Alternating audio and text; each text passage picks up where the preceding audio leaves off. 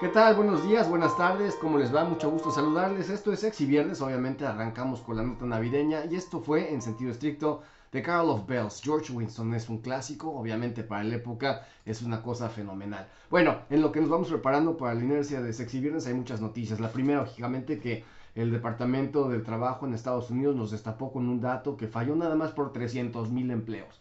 Entonces, el Departamento del Empleo, del Trabajo y tal en Estados Unidos reporta 210 mil plazas laborales creadas en el mes y obviamente que esto falla y por mucho, pero el tema de, vigor o de importancia es la tasa de desempleo, 4.2%, que eso es muy bueno. Ahora, la información en estos reportes es muy mezclada porque la ocupación en Estados Unidos ha cambiado y ha cambiado dramáticamente. Hay mucha gente que tiene ingreso que no necesariamente tiene un empleo formal, desde gente que opera eh, en mercados, gente que tiene un emprendimiento de corto plazo, algo que no genera todavía ruido en las estadísticas, pero que aún así genera un ingreso.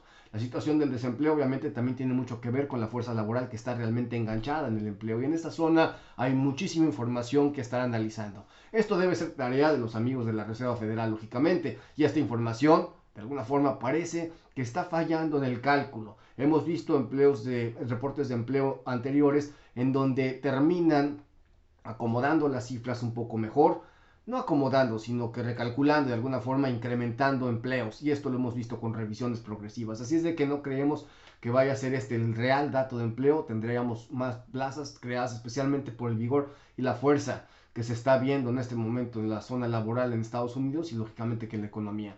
El tema de lo que sigue es, lógicamente, dejarle esto a la Reserva Federal, que tendrá que decidir a qué ritmo empieza con la aceleración, el levantamiento de tasas y obviamente que lo que está en primer orden es el tapering. Ese tapering famoso o el adelgazamiento del ojo de balance que es urgente y necesario. En ese sentido vamos a estar bailando para ver cómo arbitramos tipos de cambio cuando el euro tiene que ser débil se fortalece, cuando no sabíamos por qué se debilitaba se vino abajo y el dólar es un efecto similar, tenemos un mundo un poquito desacomodado con la información, algo similar a lo que podemos ver como ejemplo con el petróleo el día de ayer, que cuando Rusia salía hacer el cometido de poner más extracción y poner más disponible en el petróleo, el mercado empezó a subir temporalmente. Así es de que estos son los mercados que tenemos, en los mercados agrícolas, obviamente, hemos estado viendo alguna pauta de crecimiento en los precios. El día de hoy tenemos información de Stats Canada.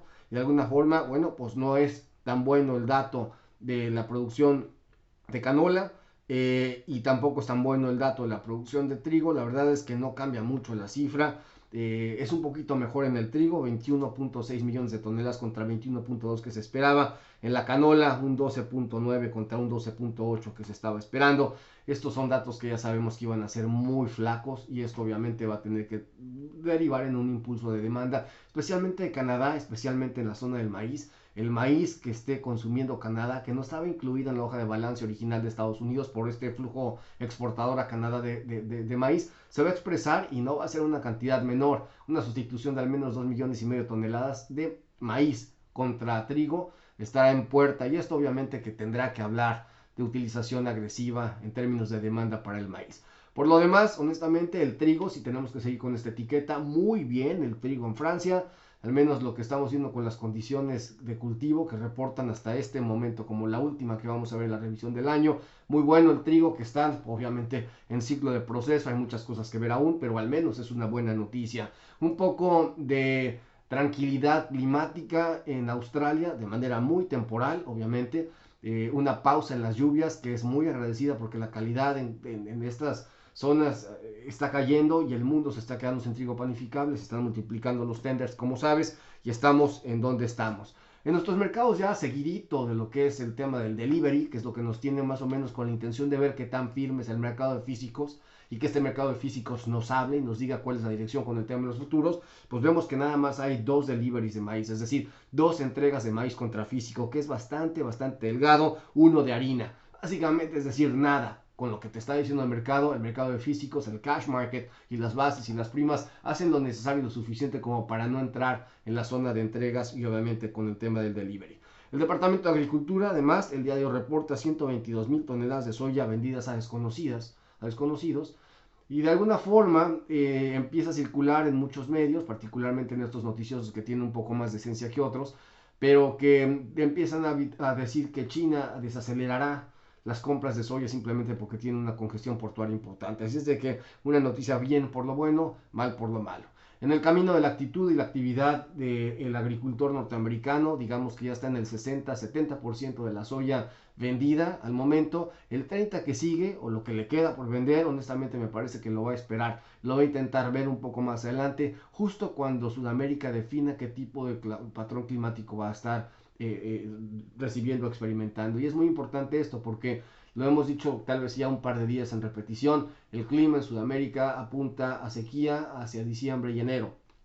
¿A qué grado, en qué magnitud y con qué puntualidad de afectación? Lo desconocemos, lo tendríamos que ir descubriendo un poco, poco a poco. Pero vaya, el tema es de que empezamos a trabajar este tema y como lo hemos dicho muchas veces, los cultivos los tenemos que matar un par de veces y los tendremos que revivir otras dos o tres y en esta forma tener que estar buscando un hilo de volatilidad. Así es de que no todo se quede en absoluta eh, eh, belleza y bondad, o belleza pura, como dicen los brasileros, alrededor del clima, y esto lo tendremos que estar viendo en reproducción hacia adelante. Así es de que el tercio inferior de Brasil, Paraguay, un poco en Bolivia y lógicamente en Argentina, eh, de interrogación, veamos qué es lo que termina sucediendo. Hay sequía al menos hasta el día 15 de mes y el resto, pues poco a poco, como lo hemos dicho una y otra vez. Rusia, para cambiar un poquito la geografía, anuncia que, pues bueno, lógicamente seguirá subiendo su impuesto o su arancel de exportación de trigo, lo ponen en 85 dólares contra 81 en donde estábamos, y esto va a seguir hasta que de repente diga Rusia, se acabó, no vamos a exportar más y hasta aquí llegamos, porque el resto es para los camaradas, especialmente si el precio del trigo empieza a subir y obviamente que esto sigue siendo un problema para controlar la capacidad de que se quede trigo interno y que no crees una este, oleada inflacionaria. El trigo es una absoluta locura en el mundo en términos de consumo, lo que está pasando, el comercio, las restricciones pre, eh, operación, post operación, la logística. El trigo es una etiqueta que nos va a dar trabajo por un rato más. Afortunadamente el trigo se repone pronto y para el año que entra estaremos viendo, pues bueno, al menos tendremos ciclos hemisferio norte, ciclos hemisferio sur, tenemos invernales, tenemos primaverales, mucha capacidad para que el trigo se pueda empezar lógicamente a acomodar y también hay que decir que no es que salgas de una zona de trigo eh, muy delgada en términos de inventarios. La situación de eje es la calidad en este momento, tal vez no tanto la cantidad y lógicamente el miedo a no saber cómo reponer estos inventarios un poco más adelante. Así es de que yo te platiqué, yo creo que lo que más podría platicarte en términos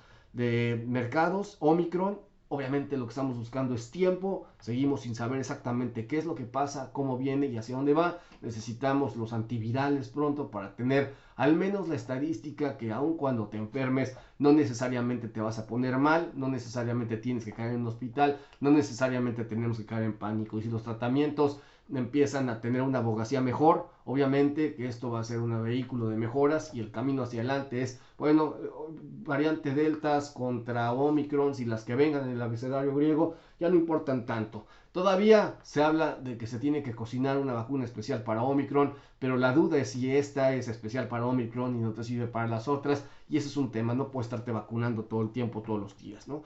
Así es de que dejamos esto aquí. Yo creo que es buen momento para que pasemos una charla distante este, y una charla diferente con un poquito de música eh, más a la moda. Y cerramos este sexy viernes y nos vamos así. ¿Qué te parece si le ponemos a sexy viernes algo de Aerosmith? con Run DMC.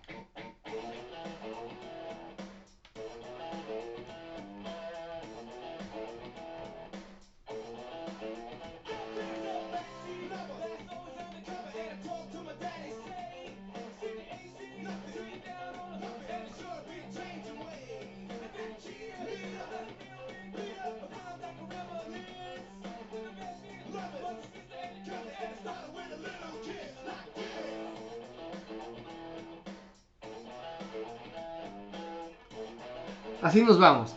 Esto es Sexy Viernes y bueno, la música lo dice todo.